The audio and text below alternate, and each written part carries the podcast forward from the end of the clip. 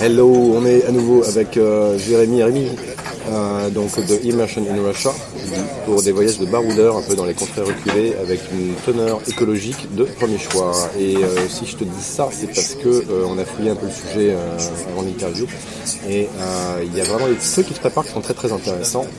On va parler de voyages décarbonés en Russie, qui sont prêts, on en a un petit peu parlé dans le, dans le podcast précédent. Mais euh, je pense qu'on peut aller un petit peu plus loin. Parce que tout à l'heure on a parlé de compensation, on a parlé de, de transport euh, sur rail euh, qui a des avantages certains par rapport à, Oui, oui, oui. à voyager sans impact trop négatif ou en tout cas minimum.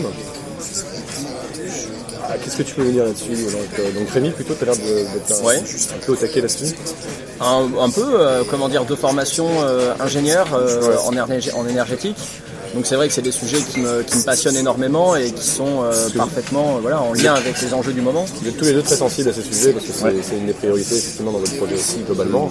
Globalement, globalement. De toute façon, tout projet d'entrepreneuriat aujourd'hui euh, se doit d'avoir une visée euh, soit sociale, soit écologique, euh, environnementale euh, importante. C'est enfin, c'est pour ça qu'on s'engage, c'est pour ça qu'on crée des entreprises. C'est pour impulser un mouvement, une dynamique qui va dans le bon sens. quoi. C'est une histoire de, de projet qui soit tenable dans la durée. Et... C'est ça quoi. ça, qu'il soit, qu'il soit responsable, euh, cohérent, tout simplement, et logique avec, euh, avec le monde, avec euh, être en accord. On est, on est face à une industrie, le tourisme est une des plus polluantes au monde, euh, ça c'est un fait. Euh, maintenant, comment proposer des expériences toujours extraordinaires, euh, mais qui soient euh, responsables Alors, juste Et durable. Et durable. Alors, comme vous savez, je suis venu en train en Russie. Je me suis démerdé pour faire euh, le trajet, qui n'était pas forcément évident, mais euh, qui peut se faire quand même. Et euh, quelle est votre vision du train? Pourquoi c'est écolo pour vous? Alors euh, le train c'est écolo, pas que pour nous, c'est-à-dire que il y a plein de possibilités, il y a plein de, il y a, il y a plein de modes de transport possibles pour voyager. On peut penser au bateau, on peut penser au- à l'avion, à la voiture, au bus, au camion, euh, à la montgolfière, à la fusée. Ouais. Euh, on en a même qui imaginent des voyages dans l'espace en fusée, etc. Mais Ouais. quand on se pose la question du vraiment euh, pourquoi voyager, euh, à quoi bon voyager si on détruit la planète dans laquelle on vit, c'est un peu, c'est un peu aberrant.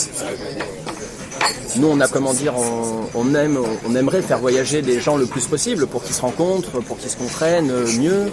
La Russie, c'est un pays immense qu'on comprend des fois très mal. Mais le problème, c'est que si on fait voyager des gens et qu'on les amène du bout du monde pour venir en Russie et que finalement euh, on détruit la planète dans laquelle on vit, c'est un peu triste. Et donc nous, on a voulu, on a En voulu fait, miser. plus on prend l'avion, plus on fait fondre la glace. Quoi. Bah, malheureusement, euh, plus on prend l'avion, plus on rejette de carbone, plus on aggrave le problème, etc. Je vous refais pas le dessin, mais euh, on est en plein hiver. euh, Il n'y a toujours pas de neige à Moscou. Il neige par-ci par-là et le lendemain il pleut. C'est jamais vu. Jamais vu. Tous les Russes me disent que c'est C'est rare, ouais. À cette époque de l'année, c'est extrêmement rare. Donc plus tu prends l'avion pour venir en Russie, plus ça fond. Plus à fond. Ça, malheureusement, euh, on pense que c'est des, des émissions qui sont incompressibles. Ouais. C'est-à-dire que pour venir des États-Unis euh, en Russie, euh, on va pas les faire venir en kayak. Malheureusement, ça paraît compliqué. Euh, Il y a la notion de temps, il y a la notion de budget. Ouais. Donc l'avion est malheureusement un remède qui est, enfin, un mal euh, pour un bien. Euh, il permet de voyager, il permet d'aller loin, il permet de rencontrer d'autres cultures, etc. Mais il permet pas de préserver la. Il permet pas de préserver l'environnement.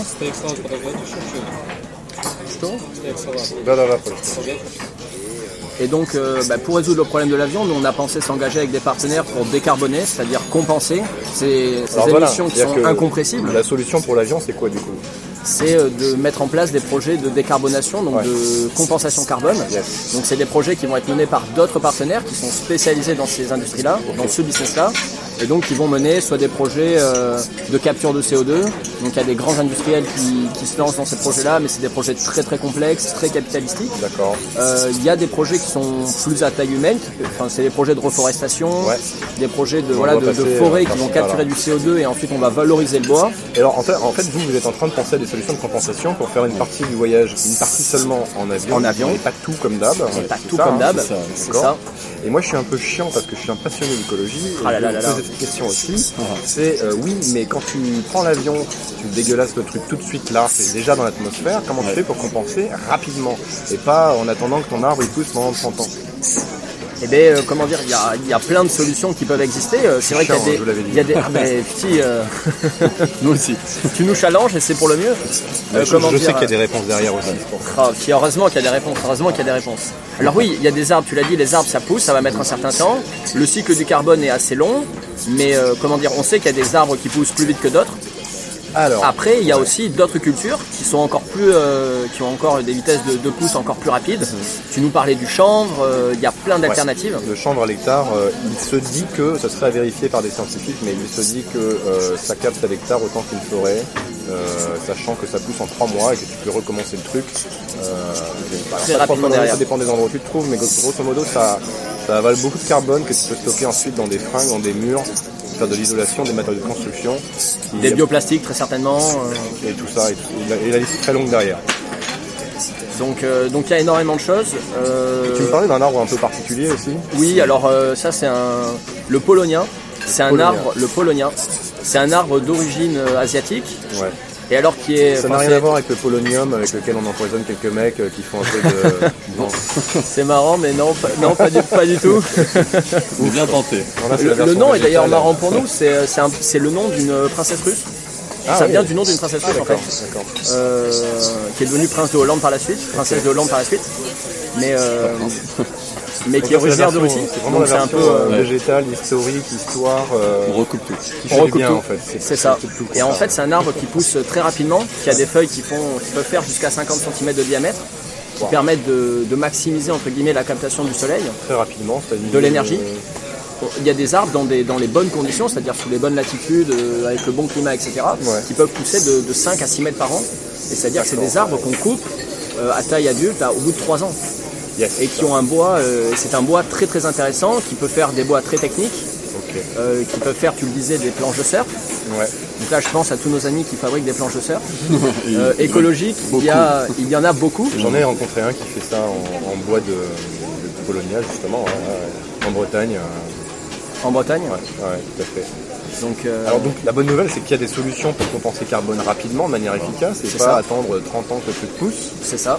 et que vous intégrez ça progressivement dans vos prestations, parce que dès qu'il y a un peu d'avion, C'est ça. l'idée c'est de, compenser tout de suite. Ouais. c'est de rendre ce qui a été pris en gros, c'est ça, hein, Exactement. de de, Pour que le cycle se fasse bien. Quoi.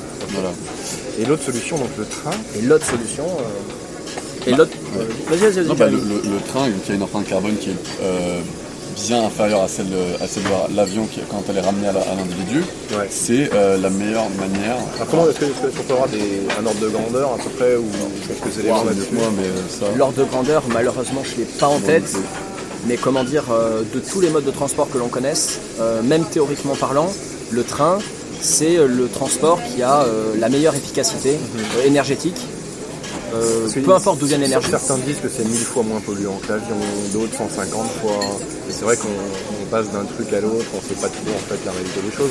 Ce que tu disais par rapport à une locomotive diesel, en fait, ramener à l'individu dans le train, Même, même une locomotive diesel, même euh, une même peut- locomotive diesel, c'est-à-dire que la aussi, locomotive, ouais, elle ouais. peut marcher à plein de choses différentes. Elle a marché au charbon euh, Donc la pire au locomotive. tout début. en gros, Même la pire locomotive va avoir un- une efficacité bien supérieure à un avion ou à un camion ramené à l'individu transporté, Ouais. parce que euh, le train est un véhicule tout en longueur Ouais. qui roule sur du fer avec un contact fer-fer. Et donc en fait le contact fer-fer entre les roues et les rails, Mhm. c'est le contact qui euh, minimise les frottements le plus. Euh, entre la roue et la route, c'est un caoutchouc béton Eh oui, euh, qui est pas optimal. énergétique qui est bien supérieur à C'est ce ça. peut faire sur du goudron avec des pneus. Quoi. La surface de frottement est très très faible du fait de la, de la dureté des deux matériaux. La roue d'un camion s'aplatit et du coup la surface de contact entre la roue et la route est bien plus importante et du coup euh, malheureusement les, les- les frottements ne sont pas les mêmes. Là, il n'y a presque pas de frottement dans le train. Il y a très très peu de frottement au Beaucoup, niveau de chaque moins, roue. ouais. Alors il y a beaucoup de roues, mais il y a aussi beaucoup beaucoup de passagers par wagon.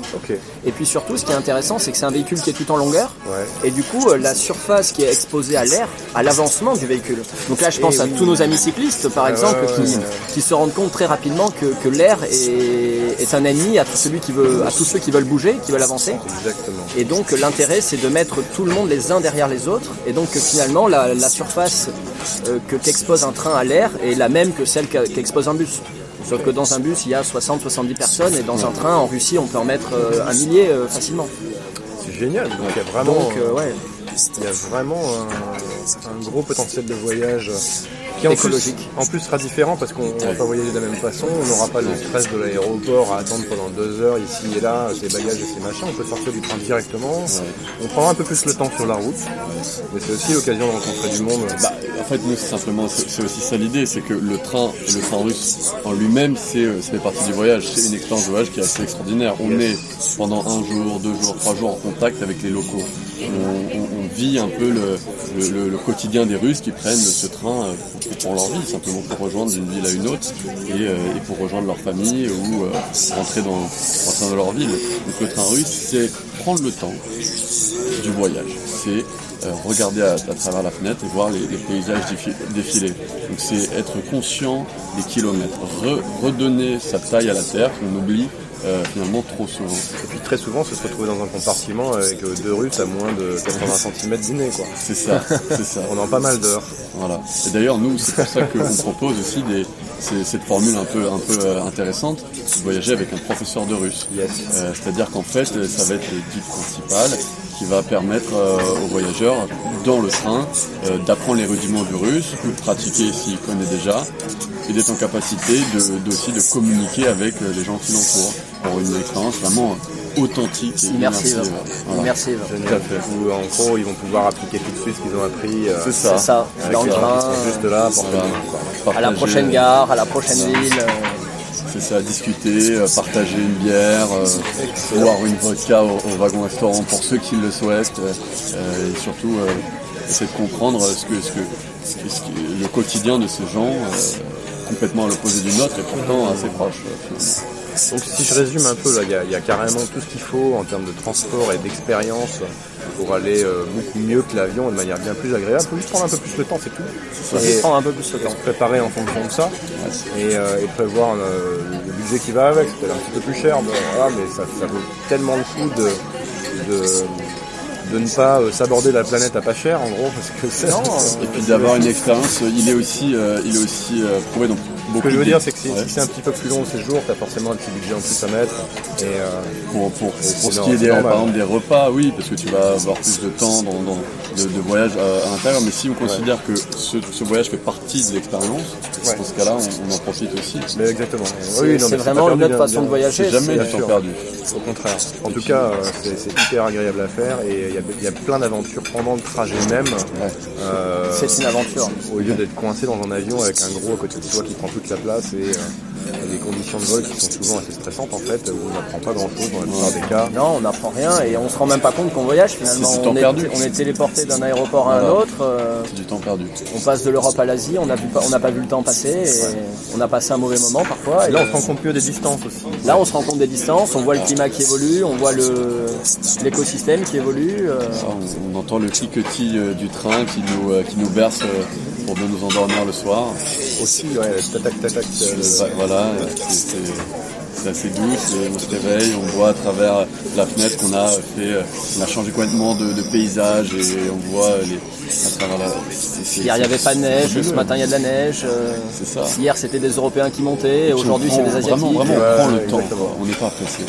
On prend le temps, et ça c'est agréable. Dans un voyage, d'avoir un moment de, de prendre le temps. Carrément.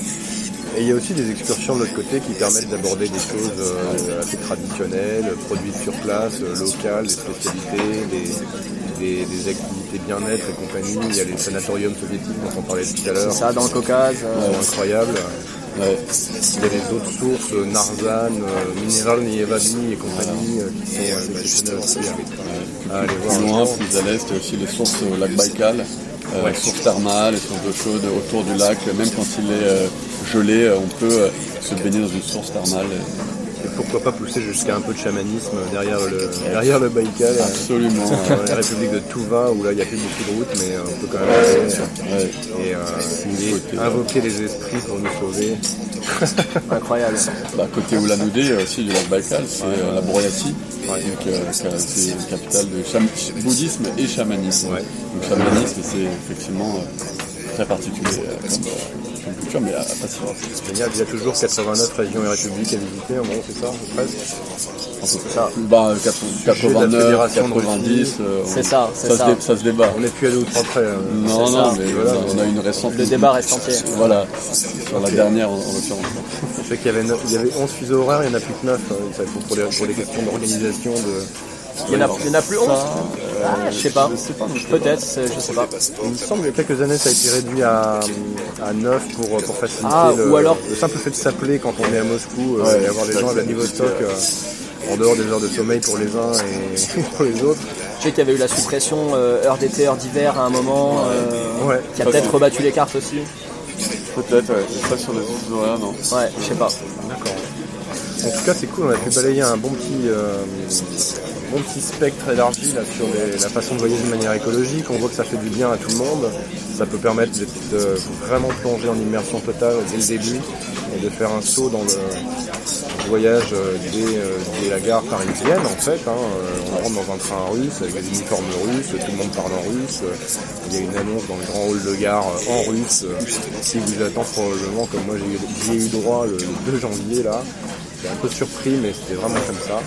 Et, euh, et en plus euh, ça permet de préserver ce monde pour nos enfants donc, euh, et pour les miens et pour les autres. Donc euh, Et en soi, c'est vrai, on, on ne sait pas, mais il y a les JO, les JO d'été qui arrivent au Japon, ouais. et on ne le sait pas, mais finalement, euh, il serait presque possible euh, Ouais. pour un Parisien un peu écolo euh, d'aller presque jusqu'au Japon en train. Nous, on y pense, on y pensait, ouais, On y pensait, on y pensait. euh, à mettre ça en place. Il y a le dernier euh, Génial. De faire le, le Paris-Japon. Paris-Japon, euh, Paris-Vladivostok en train, et après, Combien de temps ça à peu près Bon, ça, il faudra, à mon avis, euh, entre- si on fait pas trop d'arrêts, euh, 12, 12 jours, 13 jours. Si on fait quelques arrêts sur le chemin, on peut monter facilement à 20 jours. Ouais, ça vaut le coup de s'arrêter un petit peu par-ci Ça par-là. Ah, va on- beaucoup s'arrêter. ouais. on traverse toute l'Eurasie, il y a deux, trois choses à voir en chemin quand même. euh, Mais on peut effectivement faire ça et, et imaginer même un trajet retour avec euh, d'autres lignes en passant, D'autres euh, lignes. En passant voilà, par la Chine. par la Chine, tout est possible. Génial. Tout est possible. Donc l'écologie a un bel avenir. Euh, je pense que c'est vraiment une manière cool de, de se propulser dans, dans les temps modernes. Quoi. Dans les temps modernes. Et, euh, merci d'avoir suivi ce podcast. On se dit à très bientôt, euh, comme d'habitude. Laisse ton petit commentaire, ça fait toujours plaisir. Euh, clique sur le lien, donc Immersion in Russia, Tout à fait. pour, euh, pour aller voir un petit peu ce qui se passe là-dessus et comment barouder euh, bien accompagné euh, en Russie et même au-delà d'ailleurs peut-être. euh, Et Même au-delà, d'ailleurs. même au-delà. Japon, pourquoi pas. Et, euh, Pensez à aller sur la Lune en train euh, très prochainement Ouais, d'ailleurs. euh, on les rails en ce moment. tout est possible avec un peu d'imagination et, et d'énergie. Euh, va consulter Instagram pour les photos, les images et euh, la chaîne YouTube pour euh, les vidéos de ce périple. Merci, à très bientôt. Ciao.